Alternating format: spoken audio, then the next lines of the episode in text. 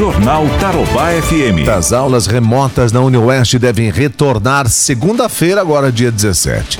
A data foi definida numa reunião com representantes dos cinco campi da UniOeste e Reitoria. As aulas remotas emergenciais seguem até o dia 31 de dezembro. Retomada das aulas será de até 20% da carga horária de cada curso.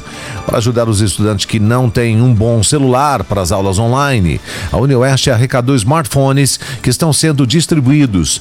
O reitor da instituição, Alexandre Weber, explica que, além dos aparelhos, a UniOeste também ajudará os acadêmicos com pacotes de dados. Nós já estamos, na posse da universidade, 261 smartphones, estamos esperando mais 240. Também recebemos uma verba da Assembleia Legislativa do Paraná para aquisição de 500 é, pacotes de dados. Então, esse telefone vai com pacote de dados para o acadêmico que tem a necessidade. Não é o modelo que nós gostamos, não é o modelo que nós queremos, mas com compromisso de verificar aqueles, aquelas disciplinas que, por algum motivo, não ocorrerem de maneira. Que a gente acredite com qualidade serão refeitas.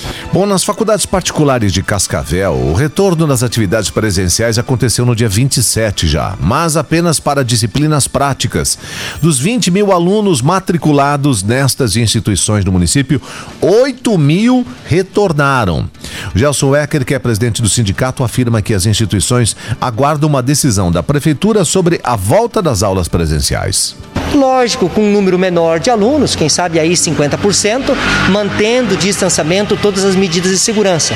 Mas a ideia, sim, é aos poucos voltar com a atividade prática. Até porque vocês devem ter notado né, que a sociedade está voltando. A maioria dos segmentos tem voltado. Então, a universidades, as universidades não têm um ambiente diferente de outros estabelecimentos do nosso comércio. Ainda não há uma expectativa sobre a volta das aulas presenciais aqui em Cascavel.